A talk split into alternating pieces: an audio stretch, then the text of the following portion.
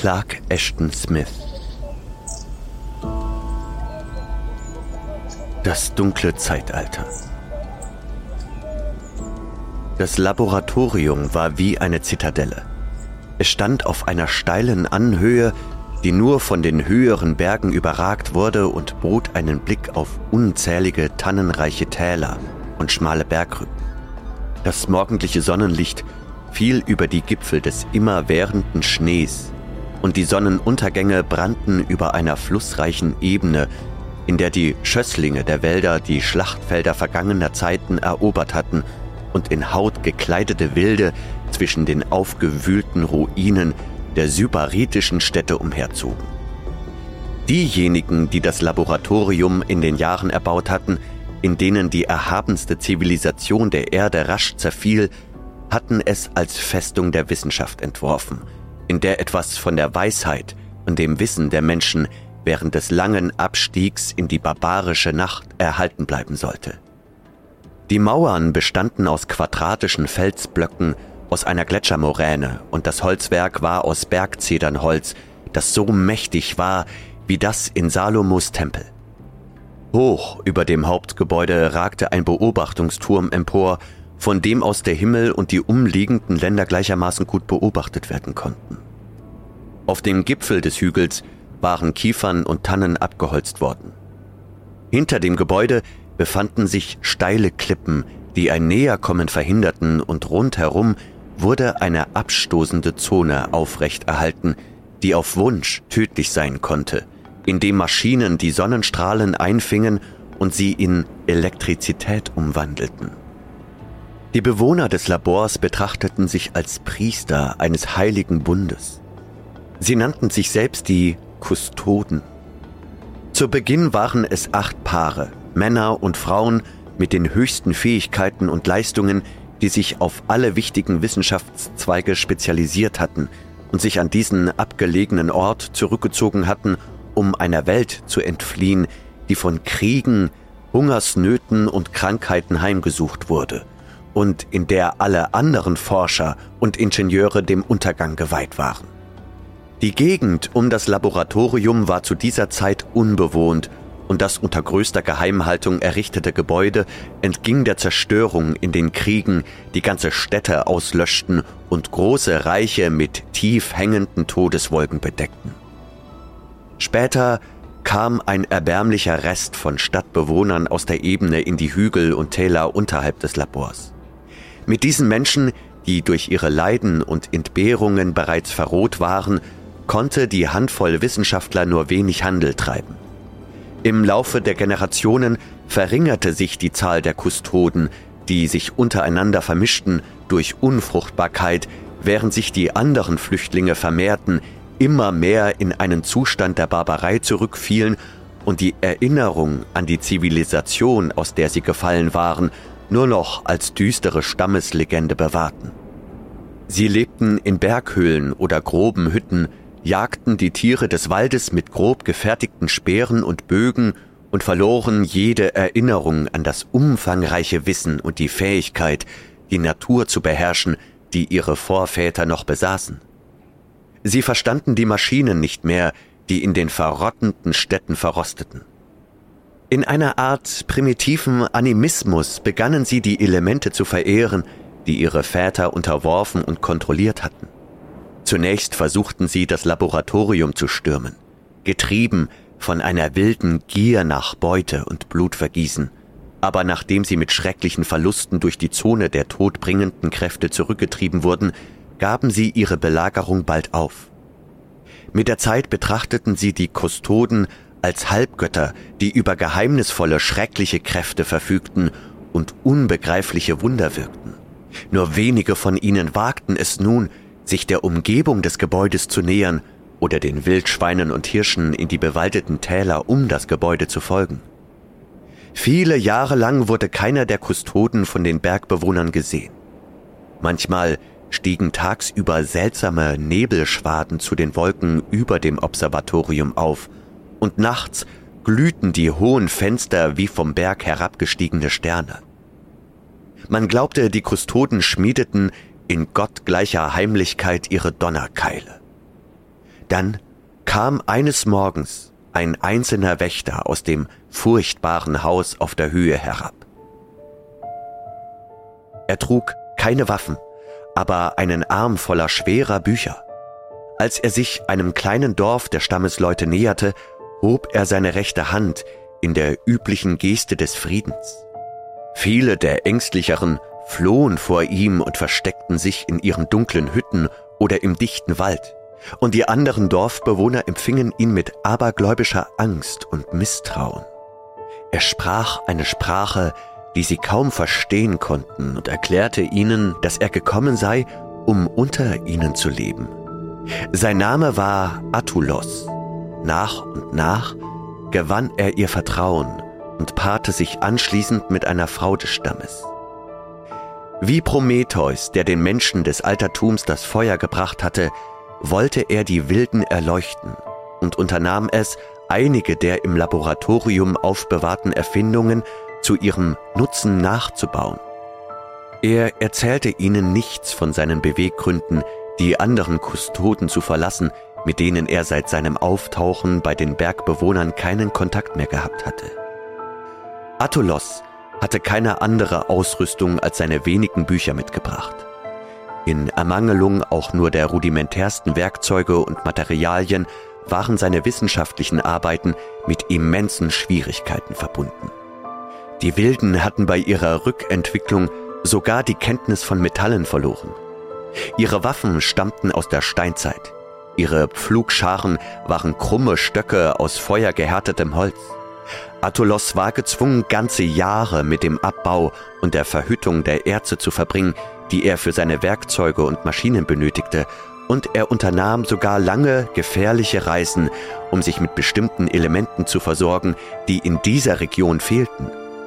Von einer dieser Reisen kehrte er nicht zurück, und man glaubte, er sei von den Kriegern eines feindlichen und sehr brutalen Stammes erschlagen worden, in dessen Gebiet er auf seiner Suche eingedrungen war. Er hinterließ ein Kind, den jungen Torkan, dessen Mutter kurz nach der Geburt des Kindes gestorben war. Außerdem hinterließ er dem Stamm einige Werkzeuge aus Kupfer und Eisen, in deren Herstellung er einige der intelligenteren Männer unterwiesen hatte.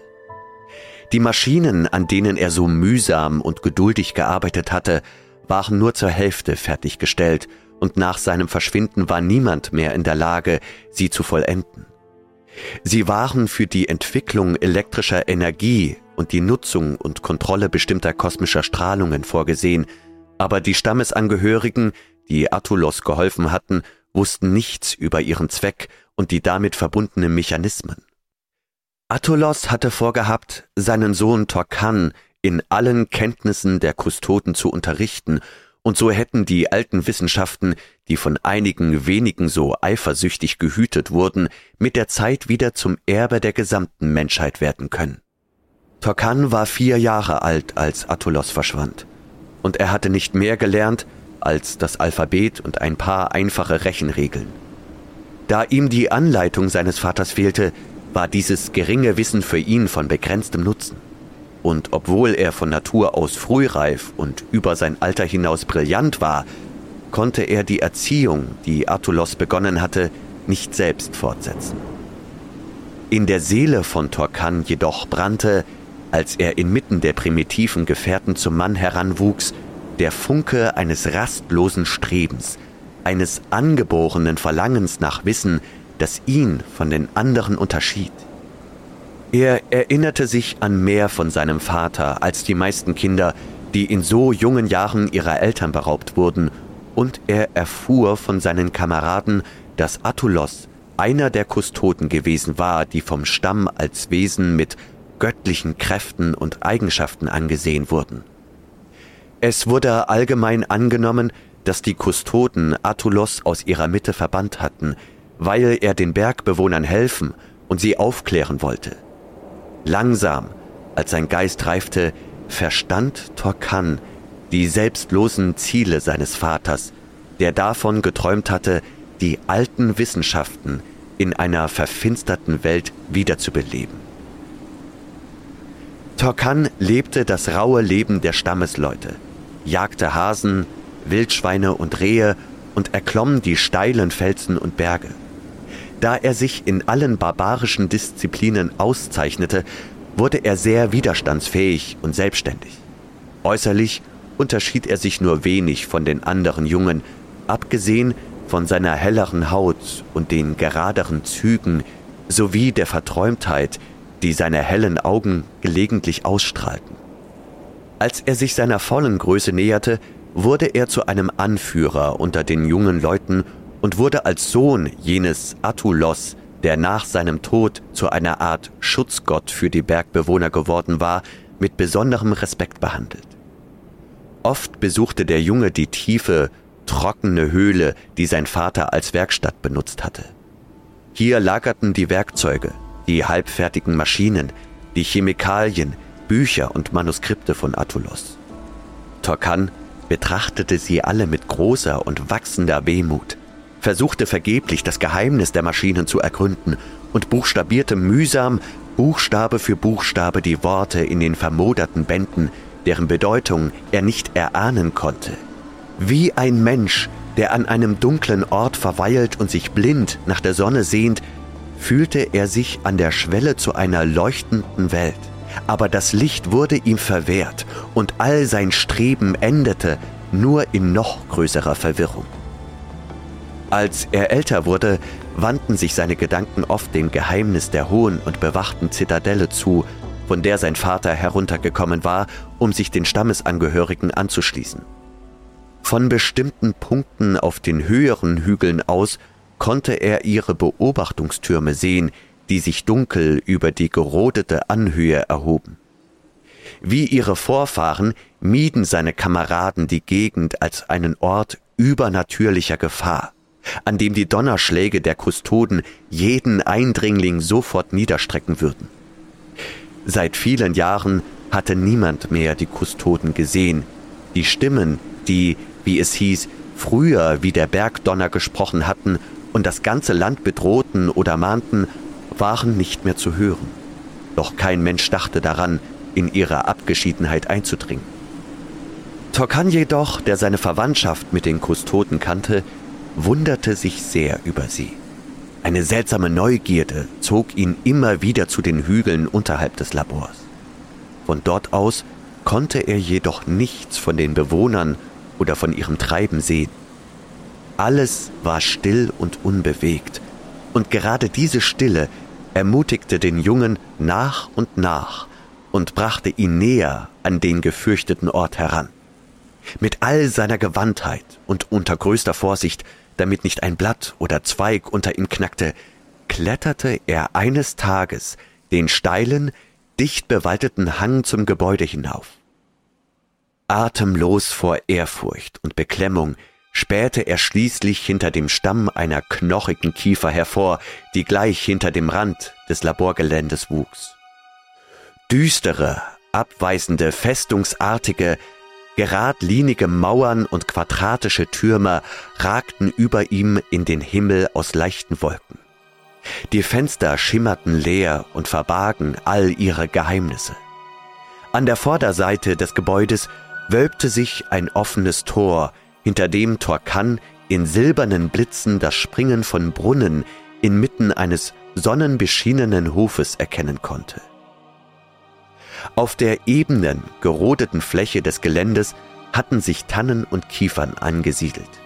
Einige von ihnen waren bereits schulterhoch, während andere nur bis zur Taille oder den Knien eines Mannes reichten und die Sicht kaum behinderten. Inmitten der winzigen Dickichte hörte Torkan ein rachsüchtiges Brummen, das von einem unsichtbaren Bienenschwarm stammen konnte. Das Geräusch blieb immer an der gleichen Stelle, und in der gleichen Frequenz. Als er genauer hinsah, bemerkte er, dass eine meterbreite Linie kahlen, leeren Bodens wie ein Pfad zwischen den jungen Nadelbäumen verlief und dem scheinbaren Verlauf des Geräusches folgte. Diese Linie, so erkannte er plötzlich, zeigte die Grenze an, die kein Mensch überschreiten konnte, und das Brummen war das Geräusch, das von der abwehrenden, tödlichen Kraft verursacht wurde.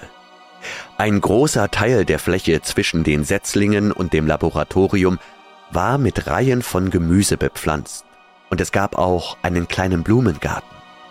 Der Platz war sorgfältig gepflegt und vor kurzem bewässert worden, aber es war niemand zu sehen. Während Torkan starrte und lauschte, ertönte im Gebäude selbst ein sonores, eisernes Pochen, dessen Ursache er sich in seiner völligen Unkenntnis von Maschinen nicht vorstellen konnte. Aufgeschreckt durch den immer lauter werdenden Lärm, der voller geheimnisvoller Bedrohung zu sein schien, floh Torkan den bewaldeten Hang hinunter und wagte es viele Tage lang nicht zurückzukehren. Die Neugier und ein tieferes Gefühl als die Neugier, dessen Natur und Ursprung er nicht beschreiben konnte, trieben ihn dazu, den Ort trotz seiner vagen, halb abergläubischen Ängste und Ahnungen der Gefahr wieder aufzusuchen. Als er, wie zuvor, aus dem Schutz der alten Kiefern spähte, erblickte er zum ersten Mal einen Bewohner des Gebäudes. Nicht mehr als 20 Meter von seinem Versteck entfernt beugte sich ein Mädchen über die Veilchen und Stiefmütterchen in dem ordentlich angelegten Blumengarten. Torkan glaubte, eine Göttin vor sich zu haben, denn unter allen Mädchen des Dorfes gab es keines, das nur halb so schön und anmutig war wie dieses unglaubliche Wesen. Sie war in ein helles, aprilgrünes Kleid gehüllt, ihr Haar fiel in einer leuchtend gelben Wolke über ihre Schultern und sie schien einen Glanz auf die Blumen zu werfen, während sie sich zwischen ihnen bewegte. Von einer seltsamen Faszination angezogen, wie er sie noch nie zuvor erlebt hatte, beugte sich der Junge über die schützende Kiefer, vergaß seine Ängste und war sich nicht bewusst, dass er sich dem Blick der anderen aussetzte. Erst als das Mädchen zufällig einen flüchtigen Blick auf ihn warf und einen leisen, erschrockenen Schrei ausstieß, als ihre Augen die seinen trafen, wurde ihm bewusst, zu welcher Unachtsamkeit er verleitet worden war. Torkan war hin und her gerissen zwischen dem Drang zu fliehen und einer starken, unvernünftigen Anziehungskraft, die ihn nicht gehen ließ. Er wusste, dass dieses Mädchen zu den Kustoden gehörte, und die Kustoden waren Halbgötter, die keinen Umgang mit Menschen wünschten. Dennoch konnte er durch seinen Vater die Verwandtschaft mit diesen erhabenen Wesen geltend machen. Und das Mädchen war so schön, und ihre Augen, die ihm über den Blumentopf hinweg entgegenblickten, waren trotz ihres Erschreckens so freundlich und sanft, dass er aufhörte, den sofortigen Tod zu fürchten, den seine Kühnheit vielleicht verdient hätte. Sicherlich würde sie, auch wenn er blieb und mit ihr sprach, nicht den schrecklichen Blitz der Kustoden auf ihn loslassen. Er hob die Hand in einer beschwichtigenden Geste und schritt zwischen den keimenden Nadelbäumen vorwärts, blieb aber erst stehen, als er sich dem bösartigen Brummen der unsichtbaren Kraftbarriere näherte. Das Mädchen beobachtete ihn mit spürbarem Erstaunen. Ihre Augen weiteten sich, Ihr Gesicht wurde blass und rötete sich, als sie sich Torkans Anmut und der unverhohlenen Leidenschaft seines Blickes bewusst wurde. Einen Moment lang schien es, als würde sie sich umdrehen und den Garten verlassen.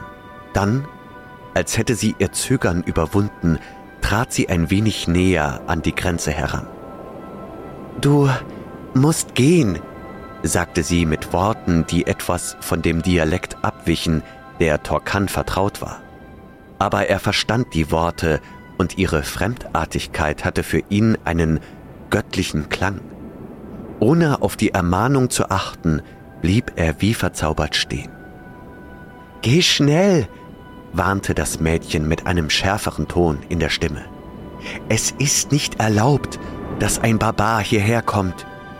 Aber ich bin kein Barbar, sagte Torkan stolz. Ich bin der Sohn von Atulos, dem Wächter. Mein Name ist Torkan. Können wir nicht Freunde sein? Das Mädchen war sichtlich überrascht und beunruhigt. Bei der Erwähnung von Atulos Namen verdunkelte ein Schatten ihrer Augen und hinter dem Schatten schien eine undurchsichtige Angst zu lauern. Nein, nein, beharrte sie. Es ist unmöglich. Du darfst nicht mehr hierher kommen, wenn mein Vater wüsste. In diesem Augenblick verstärkte sich das Brummen der Barriere, laut und wütend wie das Summen einer Million Wespen, und Torkan spürte in seinem Fleisch ein elektrisches Kribbeln, wie er es bei heftigen Gewittern einmal erlebt hatte. Mit einmal war die Luft mit Funken und hellen, feurigen Fäden durchzogen und wurde von einer Welle glühender Hitze durchflutet. Vor Torkan schienen die kleinen Kiefern und Tannen rasch zu verdorren, und einige von ihnen gingen plötzlich in Flammen auf. Geh, geh, hörte er das Mädchen schreien, als er vor der sich bewegenden Barriere zurückwich. Sie floh in Richtung Laboratorium und blickte über ihre Schulter zurück. Torkan, halb geblendet von den Feuerweben, sah, dass ein Mann in dem Portal erschien, als wolle er ihr entgegenkommen. Der Mann war alt und weißbärtig, und sein Gesicht war so streng wie das einer zornigen Gottheit. Torkan wusste, dass dieses Wesen seine Anwesenheit wahrgenommen hatte. Sein Schicksal würde das der verbrannten Schösslinge sein, wenn er hier verweilte. Wieder stieg ein abergläubischer Schrecken in ihm auf, und er rannte schnell in die schützende Dunkelheit des alten Waldes. Bisher hatte Torkan nur die ziellosen Sehnsüchte des Heranwachsens gekannt. Er hatte sich wenig um die wilden, wenn auch oft nicht unansehnlichen Jungfrauen des Bergvolkes gekümmert. Zweifellos hätte er sich mit der Zeit eine von ihnen ausgesucht. Aber als er die schöne Tochter des Wächters gesehen hatte, dachte er nur noch an sie, und sein Herz füllte sich mit einem Aufruhr der Leidenschaft, der umso wilder wurde, weil er so kühn und scheinbar hoffnungslos war. Stolz und von Natur aus zurückhaltend verbarg er diese Liebe vor seinen Gefährten, die sich über seine düsteren Stimmungen und die Anfälle von Müßiggang, die sich mit fieberhafter Arbeitswut und sportlichen Übungen abwechselten, etwas wunderten. Manchmal saß er tagelang vertieft in seinen Studien und betrachtete die Maschinen und Bände des Attulos. Manchmal führte er die jüngeren Männer auf der Jagd nach einem gefährlichen Tier an und riskierte dabei sein eigenes Leben mit noch größerer Rücksichtslosigkeit als je zuvor. Und oft begab er sich auf einsame Streifzüge, die er den anderen nie erklärte. Diese Streifzüge gingen immer in die Gegend um das Laboratorium. Für einen jungen Mann mit Tokans Eifer und Mut war die Gefahr solcher Besuche eher ein Ansporn als eine Abschreckung. Er achtete jedoch darauf, dass er nicht gesehen wurde und hielt einen respektvollen Abstand zu der brummenden Barriere. Oft sah er das Mädchen bei ihrer Gartenarbeit, bei der Pflege der Blüten und des Gemüses, und er nährte seine verzweifelte Sehnsucht aus solchen Blicken und träumte wild davon, sie mit Gewalt zu entführen oder sich zum Herrn des Labors zu machen. Er ahnte, dass die Wächter nur wenige waren, denn er hatte nur das Mädchen und den alten Mann gesehen, der wahrscheinlich ihr Vater war. Aber es kam ihm nicht in den Sinn, dass dies die einzigen Bewohner der massiven Zitadelle waren. Es schien Torkan, der mit der Vernunft eines Verliebten nachdachte, dass das Mädchen ihn nicht ablehnte. Sie hatte ihn gewarnt, wegzugehen, hatte ihn einen Barbaren genannt, dennoch hatte er das Gefühl, dass sie durch seine Anmaßung, sie anzusprechen, nicht beleidigt worden war. Er war sich sicher, dass er ihre Liebe gewinnen könnte, wenn er die Gelegenheit dazu hätte.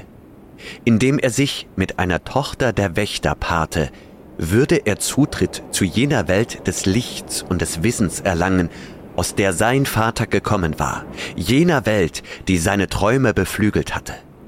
Unermüdlich schmiedete er Pläne und versuchte einen Weg zu finden, wie er die Kraftbarriere überwinden oder mit dem Mädchen kommunizieren könnte, ohne den Zorn der Wächter auf sich zu ziehen.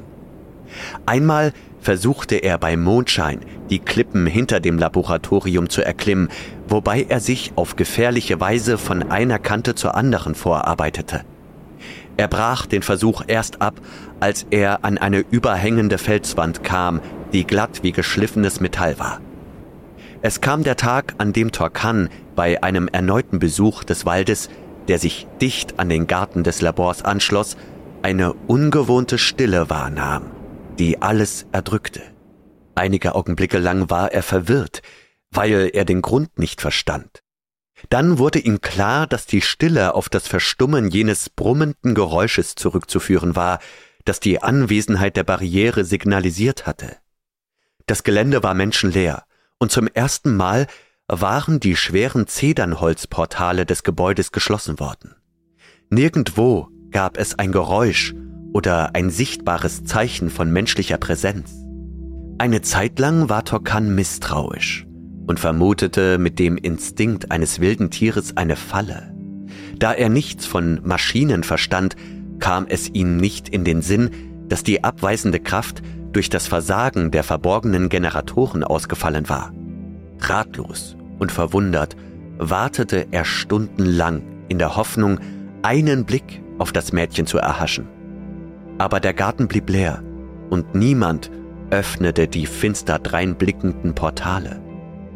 Aufmerksam und misstrauisch beobachtete der Junge weiter. Die Nachmittagsschatten des Waldes wurden länger und drangen in das Laboratorium ein. Mit einem lauten Schrei flog ein Blauheer aus der Kiefer über Torkan und überflog unversehrt die Fläche, die der tödliche Schirm zuvor für alle lebenden Wesen versperrt hatte. Ein neugieriges Eichhörnchen flitzte zwischen den Schösslingen hindurch, den kahlen Pfad entlang über die Barriere und schnatterte frech in einem Beet mit jungen Mais und Bohnen. Halb ungläubig wusste Torkan, dass die Barriere verschwunden war, aber seine Vorsicht überwog und er ging schließlich weg. Varia, wir können die Generatoren nicht reparieren, sagte der alte Faber zu seiner Tochter. Die Arbeit übersteigt meine und deine Kräfte. Außerdem werden Metalle benötigt, die wir nicht in ihrem natürlichen Zustand beschaffen und auch nicht mehr mit den schwächer werdenden Atomtransformatoren herstellen können. Früher oder später werden die Wilden erfahren, dass die Kraftbarriere nicht mehr existiert. Sie werden das Laboratorium angreifen und werden nur auf einen alten Mann und ein Mädchen treffen, die sich ihnen entgegenstellen. Das Ende naht, denn ich habe ohnehin nicht mehr lange zu leben. Ach, wenn es doch nur einen jüngeren Mann gäbe, der mir bei meiner Arbeit und bei der Verteidigung des Laboratoriums zur Seite stünde einen würdigen und gut ausgebildeten jungen Mann, in dessen Obhut ich dich geben und unser wissenschaftliches Erbe hinterlassen könnte. Aber ich bin der letzte der Wächter, und bald wird die Finsternis, in die die Menschheit gefallen ist, vollkommen sein, und niemand wird sich mehr an das alte Wissen erinnern. Was ist mit dem Jungen, der sich Sohn des Attulos nennt? wagte Varia zaghaft zu fragen. Ich bin sicher, er ist intelligent und er würde schnell lernen, und wenn du ihn in das Laboratorium aufnehmen würdest, niemals! rief Faber, und seine zitternde Stimme wurde laut und tief vor alter Wut. Er ist ein Wilder, wie der Rest der Menschheit und außerdem würde ich lieber ein wildes Tier aufnehmen als den Nachkommen des falschen Attulos, jenes Attulos, den ich wegen seiner bösen Leidenschaft für deine Mutter aus dem Laboratorium vertrieben habe. Man könnte meinen, du seist in diesen jungen Waldwolf verliebt. Sprech nicht mehr von ihm. Er blickte das Mädchen misstrauisch an.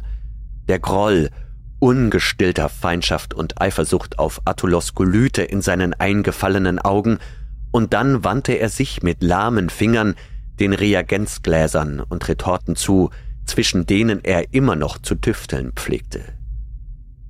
Als Torkan am nächsten Tag zurückkehrte, konnte er das Fehlen der Barriere belegen.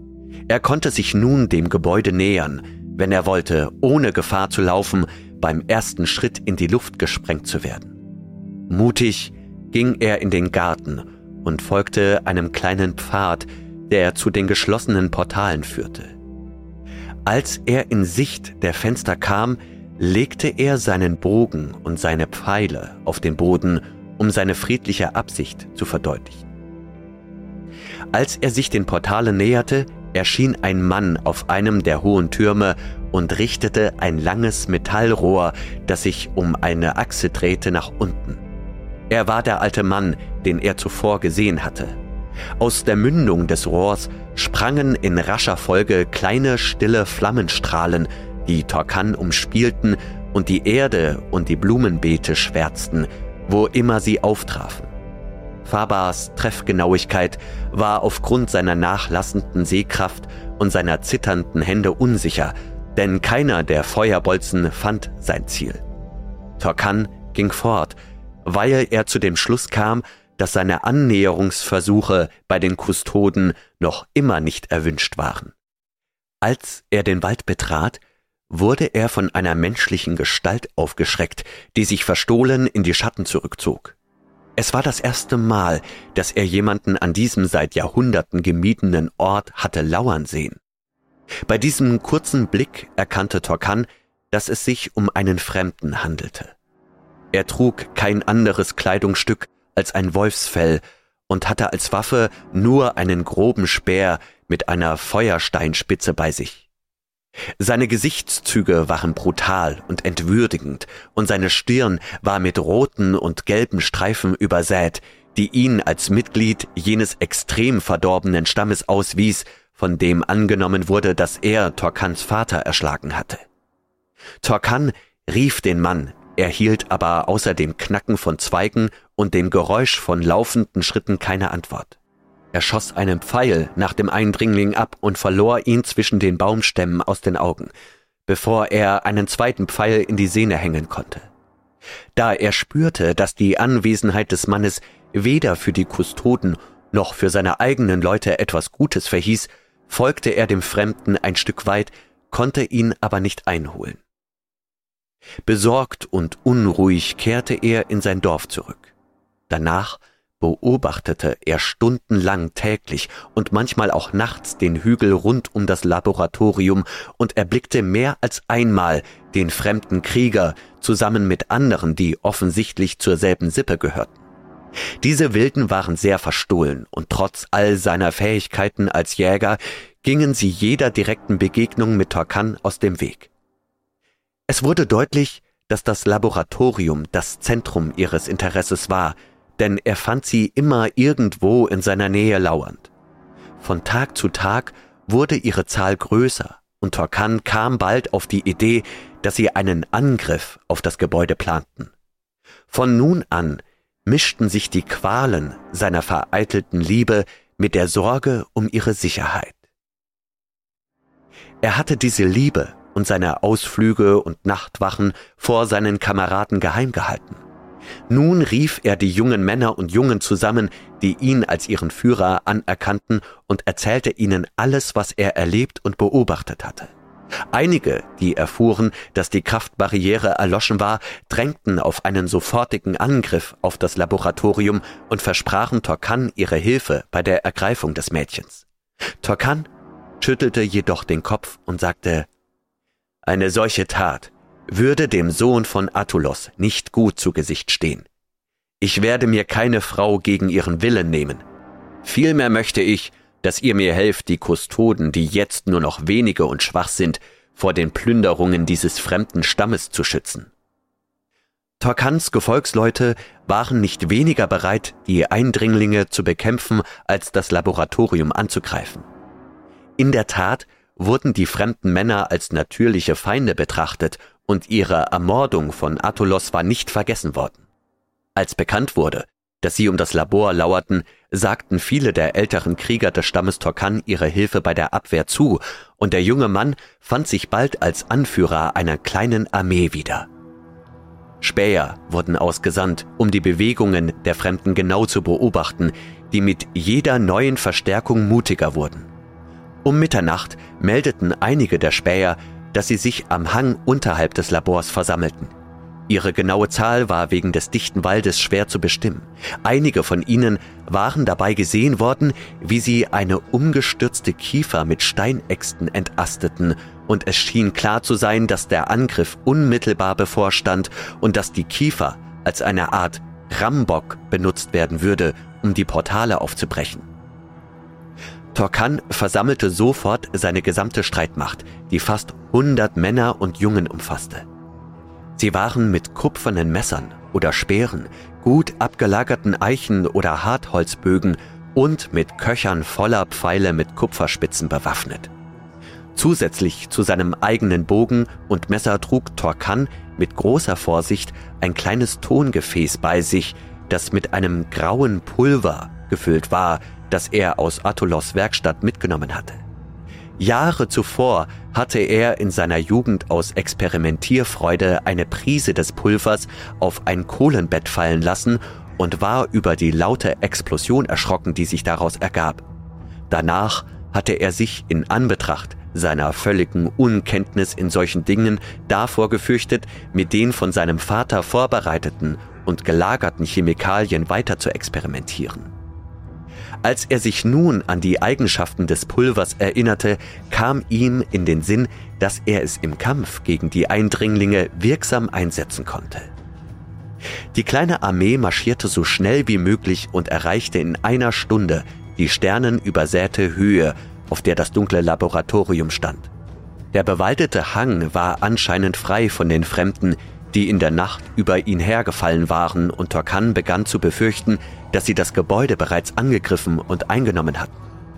Als er und seine Männer jedoch aus dem Wald am Rande des Gartens hervortraten, sahen sie, dass der Angriff gerade erst begonnen hatte.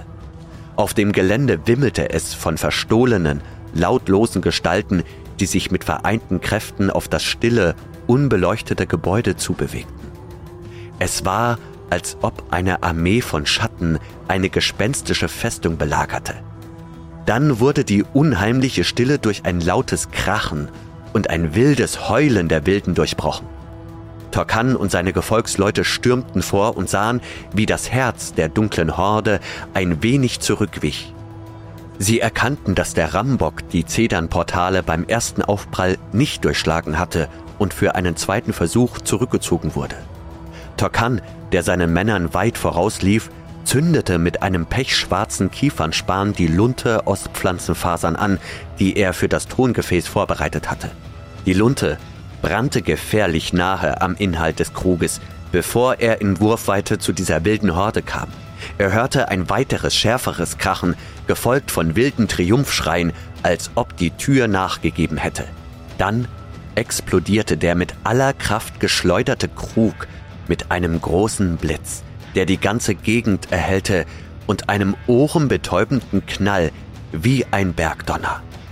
Torkan, der auf ein schreckliches Schicksal gefasst war, wurde rückwärts zu Boden geschleudert und seine Anhänger standen fassungslos da und glaubten, sie seien Zeuge eines feurigen Blitzes geworden, der von einem verborgenen Kustoden abgeschossen worden sei. Ein ähnlicher Glaube, so schien es, hatte sich noch stärker in den Köpfen der Belagerer festgesetzt, denn sie flohen in schrecklicher Unordnung nach allen Seiten. Einige wurden in der Dunkelheit von Torkans Männern aufgespießt und der Rest verstreute sich mit furchtbarem Gebrüll in den Kiefern. So wurde zum ersten Mal seit dem Beginn des dunklen Zeitalters Schießpulver in der Schlacht eingesetzt. Als Torkan wieder auf die Beine kam, stellte er fest, dass der Kampf bereits vorbei war. Er schritt vorsichtig voran und stieß auf die zerstückelten Leichen mehrerer Angreifer, die in einem Gartenstück verstreut lagen, das durch die Explosion schwer beschädigt worden war und tiefe Löcher aufwies. Alle anderen, so schien es, waren entweder geflohen oder wurden von seinen Kriegern aufgespürt. Es war unwahrscheinlich, dass die Wilden ihren Angriff auf das Laboratorium wiederholen würden. Dennoch hielten er und seine Gefolgsleute für den Rest der Nacht Wache bei dem Gebäude. Damit die Bewohner sie nicht für Feinde hielten, begab er sich mehr als einmal zu den Portalen, die von dem Kiefernbock nach innen gestoßen worden waren, und rief laut, um seine friedlichen Absichten zu verkünden. Er hatte auf ein Zeichen des Mädchens gehofft, aber im Hof, jenseits der zerbrochenen Tür, war nichts zu hören als das gespenstische Plätschern der Springbrunnen. Alle Fenster blieben lichtlos und es herrschte eine gespenstische Stille in dem Gebäude. In der Morgendämmerung wagte sich Torkan in Begleitung von zwei seiner Krieger in den Innenhof.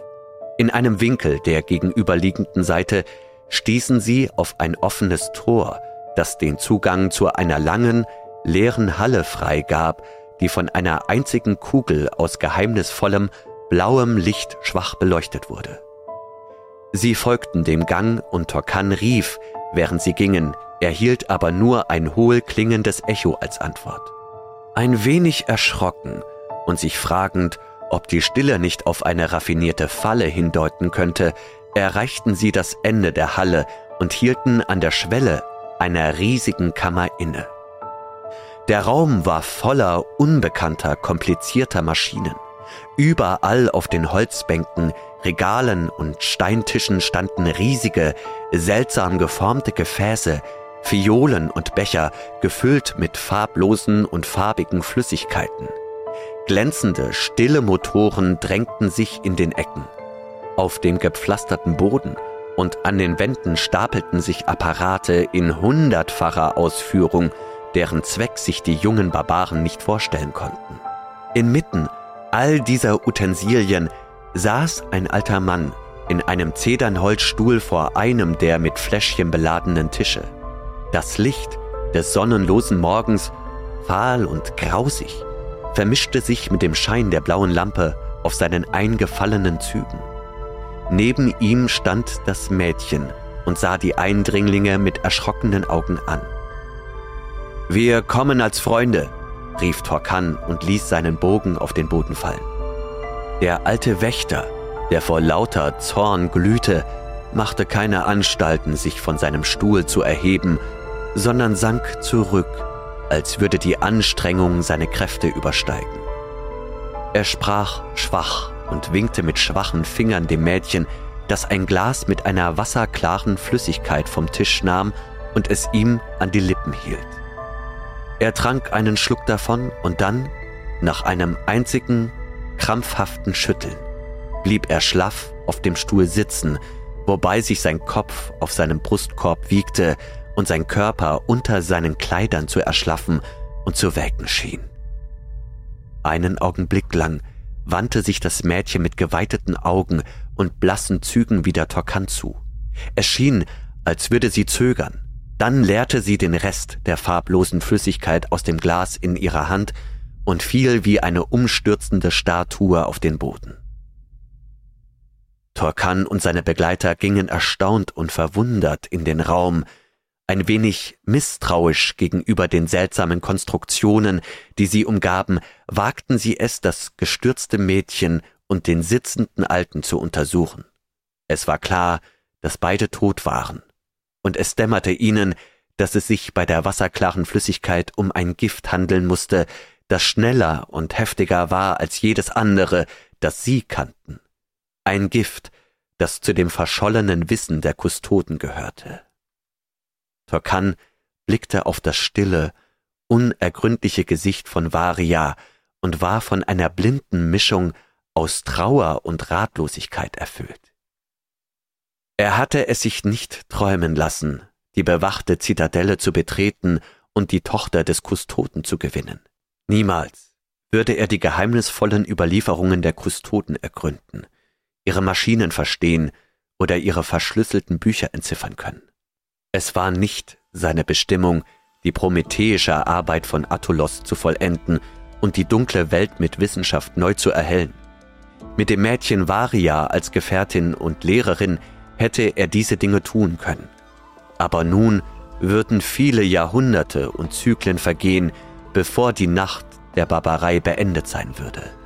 Und andere Hände als die von Torkan oder den Söhnen Torkans würden die Feuer des alten Wissens wieder entzünden. Doch obwohl er es in seinem Kummer und seiner Enttäuschung nicht wusste, so blieben ihm doch andere Dinge. Die reinen, süßen Lippen des einfachen Bergmädchens, das seine Kinder gebären würde. Das wilde, freie Leben des Menschen, das mit der Natur auf Augenhöhe kämpfte und ihre Gesetze gehorsam befolgte.